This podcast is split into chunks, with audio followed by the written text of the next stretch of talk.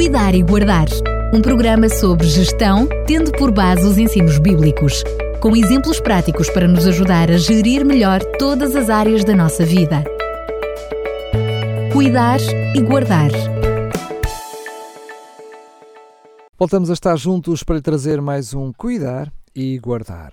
Hoje volto, como sempre, a estar na companhia de Fernando Ferreira, que mesmo à distância assina esta rubrica e que eh, no programa de hoje e nos próximos programas vamos começar a falar sobre a gestão da personalidade e os diferentes tipos de personalidade, não é isso? Exatamente. Mais propriamente a gestão da personalidade e a influência dos temperamentos, é mais nessa área, né? Eh, ao longo dos últimos programas nós falámos sobre as diversas formas como o mundo exterior chega até dentro de cada um de nós. Refletimos sobre a influência daquilo que vemos sobre a nossa mente, sobre o nosso pensamento e até sobre as nossas decisões.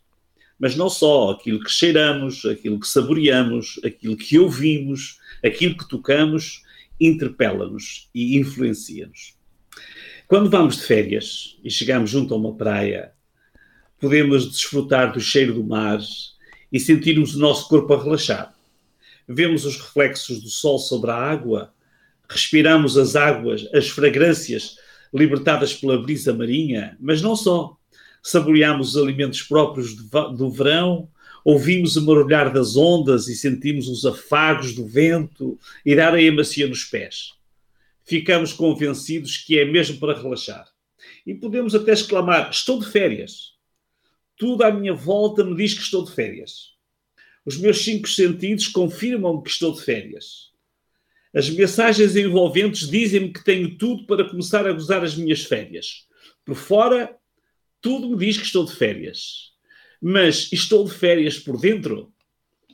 Gostava que nós refletíssemos sobre este aspecto importante e víssemos como realmente o que está dentro e o que está fora têm que interagir.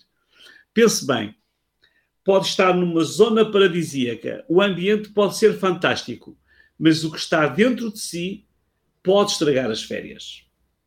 Uma pessoa que tenha uma vida profissional muito agitada pode não, pode não conseguir desligar na primeira semana. Mas o assunto é muito mais profundo. A sua personalidade vai acompanhá-lo durante as férias?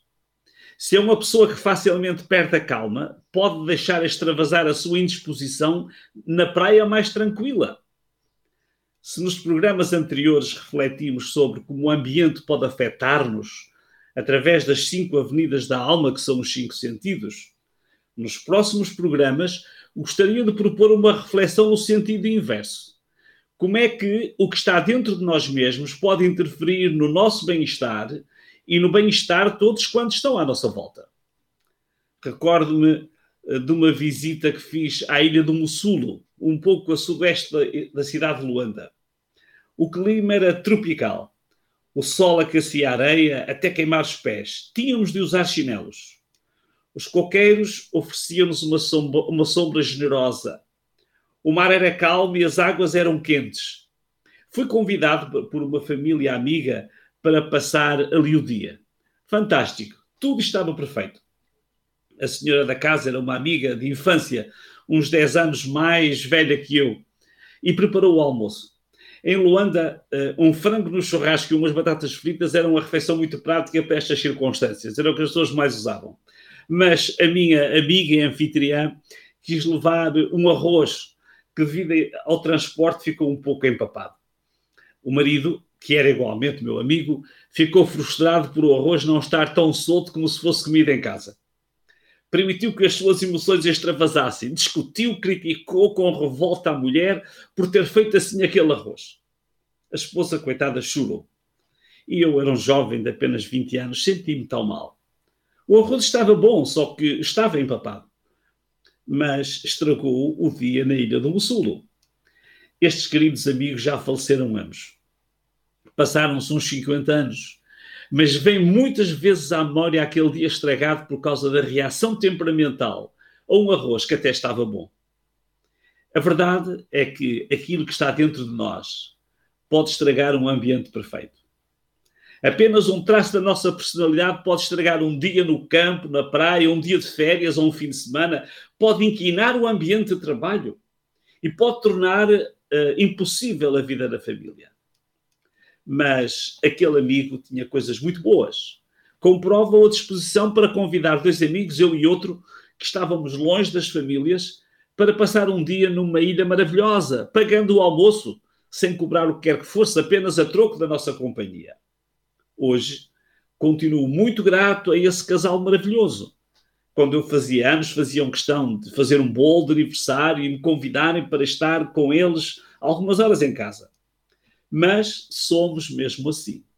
Mesmo as boas pessoas, se não cuidarem de gerir alguns dos seus traços de personalidade, podem extravasar em atitudes que se tornam motivos de embaraço e até de tristeza algumas características da sua e da minha personalidade podem criar um ambiente excelente ou desagradável.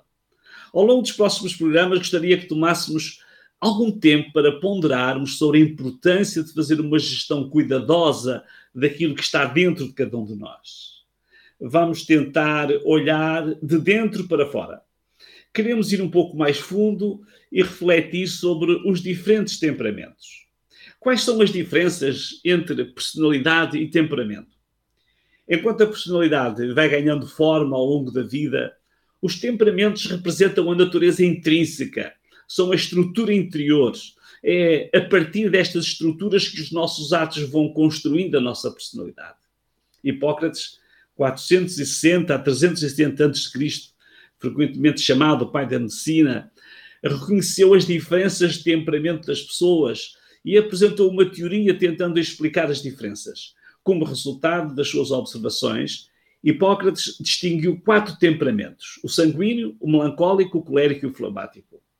Emmanuel Kant, filósofo alemão, 1724 a 1804, foi provavelmente quem mais contribuiu na divulgação da ideia dos quatro temperamentos na Europa têm surgido vários estudos e outras propostas diversas na tentativa de nos aproximar mais do conhecimento da essência do ser humano. Contudo, se quisermos aprender a ciência dos temperamentos, teremos um dos meios para o autoconhecimento. A pessoa que conhece o seu temperamento terá suas, nas suas mãos as ferramentas necessárias para começar a adquirir o seu autodomínio. Todos os temperamentos contêm traços positivos precisamos conhecê-los e potencializá-los para a nossa realização e felicidade pessoal. E todos quantos eh, nos envolvem. Mas pode ser igualmente útil reconhecer os pontos frágeis da nossa maneira de ser. Quando encontramos estas fragilidades, podemos ter a tentação de as desculpar. Esta é uma atitude muito frequente. Por vezes diz-se: O que queres que eu faça? Eu sou mesmo assim. Mas se tiver boa consciência de cada um destes pontos que lhe desagradam, em vez de os ignorar, pode enfrentá-los com naturalidade e procurar encontrar uma forma de os resolver e melhorar. Será bom evitar tentar arranjar desculpas. Por outro lado, precisamos dizer que não há temperamentos perfeitos. Não há ninguém perfeito. Todos podemos crescer, evoluir e progredir. Podemos sempre melhorar. Ao abordarmos estes temas, temos o objetivo de sensibilizar cada um a olhar para dentro de si mesmo.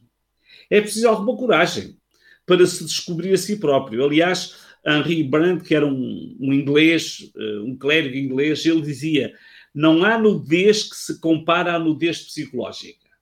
Nós sentimos muito mal quando começamos a ver os nossos defeitos, mas é bom que nos habituamos a, a percebê-los. Eh, o efeito deste exercício de se encontrar consigo mesmo, admitir o desejo de otimização do seu melhor e de transformação e ajustes do pior será muito positivo. Poderá aproveitar melhor as suas capacidades inatas, poderá contribuir para resolver algumas dificuldades de temperamento, ajudará a compreender-se melhor. Muitas pessoas têm algumas atitudes positivas ou negativas que nem conseguem muito explicar muito bem porque é que acontecem. São assim, dizem. Em conclusão, diria que a genética tem um efeito poderoso, mas não absoluto, sobre cada um de nós. Já ouviu alguém dizer: as reações dela são exatamente como as da mãe? Ou é extremamente organizado, parece mesmo o pai. Ou ainda, está sempre a dizer piadas. O avô também era assim. Qualquer que seja o seu temperamento dominante, é portador de aspectos muito positivos. Em contrapartida, terá algumas incoerências temperamentais.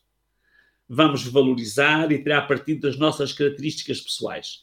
Muitas pessoas transformam-se, usam, desenvolvem e potenciam as suas características positivas. E com o tempo, é possível reduzir os traços mais desagradáveis. Como se pode fazer isto? Esteja atento aos próximos programas. Se é como os seus antepassados, não há nada a fazer. Gostaria de antecipar que iremos analisar os temperamentos de quatro personagens históricas e perceber as suas lutas, as suas derrotas e as suas vitórias. O apóstolo Paulo vai ser uma das figuras que vamos analisar. Numa das suas cartas, ele fez uma declaração impressionante. Que homem infeliz que eu sou! Quem me livrará deste corpo que me leva à morte? Como pôde um vulto da igreja cristã primitiva dizer isto? Quais eram as suas lutas? Qual foi a solução que Paulo encontrou para o seu caso? Ele encontrou uma solução. Conheça nos próximos programas. Cuide do seu interior. Isto faz parte de cuidar e guardar. Muito bem, chegamos então ao final de mais um programa, mas já ficou então aqui o mote para os próximos programas e começo desde já por lhe perguntar então qual é que é o traço de caráter ou perfil que vamos uh, olhar de perto já no próximo programa. Sim, sim. No próximo programa nós iremos uh, olhar para os comportamentos do sanguíneo. É um temperamento muito interessante, muito rico e com desafios, como todos temos com o temperamento que cada um terá. E como todos os, os temperamentos, não é? Tem virtudes claro. e desafios. Muito claro. bem, mais uma vez, Fernando Ferreira, muito obrigado e até lá se Deus quiser. Muito obrigado e um abraço para todos os nossos ouvintes. Cuidar e Guardar um programa sobre gestão, tendo por base os ensinos bíblicos, com exemplos práticos para nos ajudar a gerir melhor todas as áreas da nossa vida. Cuidar e Guardar